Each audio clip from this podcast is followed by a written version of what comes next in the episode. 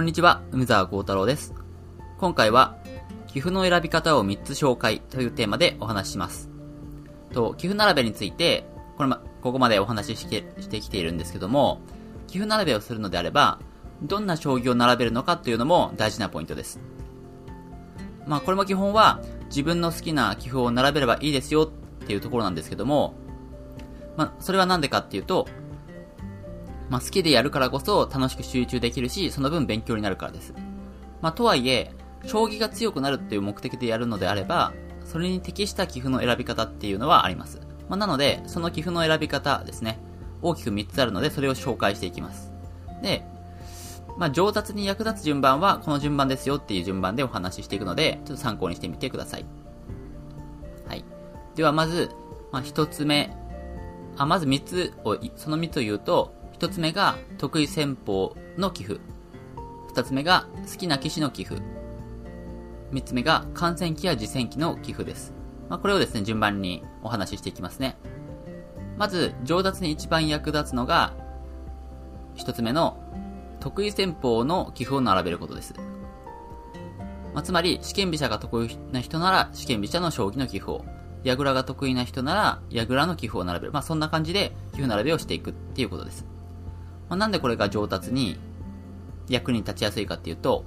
戦法ごとに出てきやすい形とか手筋っていうのは、大体決まってるからなんですね。で、自分の得意戦法の寄付であれば、こう、その寄付並べをしておくと、似たようなものが実践、自分の実践で出てきやすいんですね。なので、あ、そうか、こう、寄付並べをしてると、あ、そうか、こういう時にはこうやればいいのかっていう気づきがたくさん得やすいです。で、自分の実践で見たことがある形であれば、な、どうしてそう、そうして指すのかっていうのが深く理解でできますし、寄付並べで並んだことっていうのを対局で活かしやすいです。まあ、なので、得意戦法の寄付を選んで寄付並べをするっていうのがおすすめです。では、その、自分の得意戦法の寄付っていうのはどのように手に入れればいいのかと言いますと、まずお手軽なのが、定石書に載っている寄付を利用することです。で、定石書には定石がもちろん書いてあるんですけども、まあ、その後半とか最後の方には、それを書いた騎士の実践っていうのが紹介されている場合が多いんですね。こう、定石を解説したんだけど、じゃあ実践ではどうなるか見てみましょうみたいな感じで、実践の寄付が載っている場合が多いと。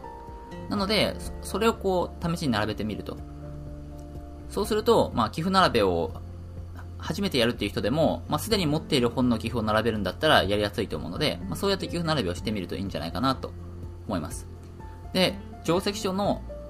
そういう寄付っていうのは、まあ、普通の、何ですか、寄付が集まってる本とか買うよりも、解説が充実しているので、まあ、本を読むように寄付並べができるっていうのもいいところです。で、定石書の内容を、こう、それで復習することにもなるので、こう、先方の勉強をするという意味でも効果的です。またですね、もっと、その、たくさん寄付を並べたいっていう場合は、先方別の寄付集を買うっていう方法もあります。例えば、試験飛車名曲集とか、矢倉名曲集とか、そういう主要な先輩、先方であれば、その先方の寄付集っていうのが集め、売られてるんですね。その先方の寄付だけを並べたもの。集めた寄付集。だからそういうのを買うっていうのもいいかなと思います。では次二つ目。二つ目はですですね、好きな騎士の寄付を並べるっていう方法です。好きな騎士からはですね、将棋指していると影響を受けるものなものなので、得意戦法や棋風っていうのが自分と似てることが多いです。なので、好きな騎士の棋風を並べると自分の実践に生きるっていうことが多いんですね。あとは好きな棋風、あ騎士の棋風を並べる場合だと、こう、より感情移入しやすいっていうのもあるかなと思います。好きな騎士の棋風を並べながら、これを指した時どんな気持ちだったのかなとか、そんなことを考えながら、やるとですね、こう、その騎士になったつもりで頭がフル回転するので、こう手筋なども身につきやすくなるものなんです。で、私自身は藤井武九段のファンなので、藤井九段の棋譜を並べるときは本人になったつもりで、こう、やる、やってますね。こう。で、まるでこう自分が対局しているかのような気持ちになってこうやることができると。で、そうすると、解説を読むのとかも真剣になりますし、で、その将棋で勝てば、よっしゃ、勝ったってなるし、負ければ、うわ、負けちゃったっていう風になんかこう悔しくなると。まあ、そんな感じで自分が将棋を指したかのような充実感っていうのが得られるのもいいところですね。で、好きな棋士の棋譜を並べるときは、その寄付集が発行されている場合は、それを買えばいいので、寄付を手に入れる手に入れるのは簡単です。藤井武九段の場合だと、藤井武全曲集っていう寄付集があるので、それを買ってくれば、その藤井武九段の寄付だけをこう、たくさん並べることができると。まあ、ただ、そういう寄付集っていうのいうのが出ている棋士っていうのはごくわずかです。本当に有名なトップ棋士しか出てません。まあ、なので、そういう場合は、まあ、その好きな棋士が書いた定石書をですね、また探してみましょう。で、そうすると、やっぱりその定石書には寄付が載ってることがあるので、それをこう、そういうですね、寄付を目当てに定石書を買うっていうのもありかなと思います。そういった定石書の寄付っていうのもない場合には、こう、個別にですね、自分で集めることになるかなと思います。まあ、それは、例えば、将棋雑誌の将棋世界に載っている寄付とか、あるいは新聞の将棋コーナーをですね、こう、まあ、昔ながらの方法ですけど、こう切り抜いて、自分だけのファイルにこう取っておくとか、そういう手もあります。あるいは、ネット、ネット対局で中継されている寄付ですね。その寄付っていうのを、例えばパソコンで、こう、印刷して手元に置いとくとか。あるいは、ま、スマホでもなんかこう、保存できる機能があるんだったら保存しておくとか。ま、そんな感じで、自分なりの寄付集みたいなのを作ると、なんかこう、本当にファンっぽいですよね。その棋士のファンとしてそういうのを作って、で、自分で寄付並べして勉強すると。まあそういう方法もありです。で、特にこのネット中継された寄付ですね、を、将棋盤と駒を使って並べるっていうのは結構、やってみるといいんじゃないかなと思います。そうすると、画面上で再生した時とはまた違った気づきっていうのがあると思うので、そういうのも面白いかなと思います。最後3つ目ですね。3つ目の寄付っていうのが、観戦記や次戦記の寄付です。で、これ、か、この場合は、例えばこう、どうやるかというと、まあ、将棋世界に載っているタイトル戦の寄付とか、こう、新聞に載っている、こう、寄付っていうのを集めておいて、それを並べるっていう方法ですね。で、これは、あの、感感染機とか次戦機なんで、こう、文章が結構メインなんですよね。文章がこうあって、それを読みつつ寄付も並べるっていう感じです。でそうすると、まあ、この場合は、まあ、強くなるために寄付並びをするっていうよりは、将棋を鑑賞するっていう感じが結構強くなります。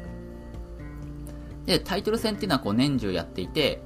やっぱりそれをやっぱりこう、将棋世界とか新聞も詳しく伝えるので、寄付っていうのは手に入りやすいと思います。まあ、ただこの場合、戦、戦型とか対局者っていうのは、まあ、そんなに、こう、特定のものじゃなくて、色々になります。で、この観戦機や次戦機はいいのは、こう、将棋の、こう、手の解説があるだけじゃなくて、こう、対局の、こう、その対局の背景であったりとかですね。まあ、例えば、勝った方がタイトル、勝った方がタイトル獲得とか、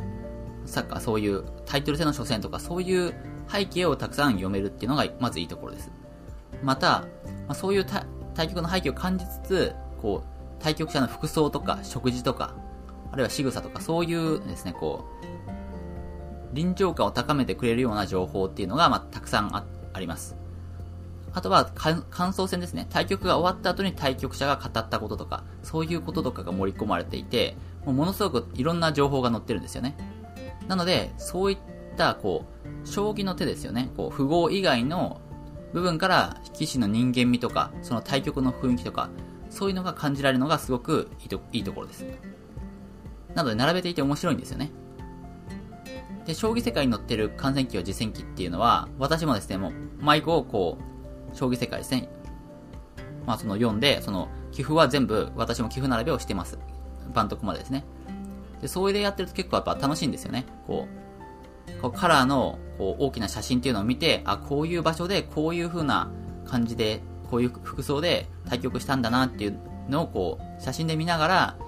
この、その対局者の雰囲気っていうのをこう想像しながらこう並べていくと。で、そうすると、こう、ピントを張り詰めたその対局の空気っていうのが感じられて、まあすごくいいです。で、あとはやっぱり勉強にもなりますね。で、自分のよく使う先方の将棋じゃなくても、将棋の手筋や考え方っていうのは共通なので、やっぱり勉強になります。まあ、ただ、その、得意戦法の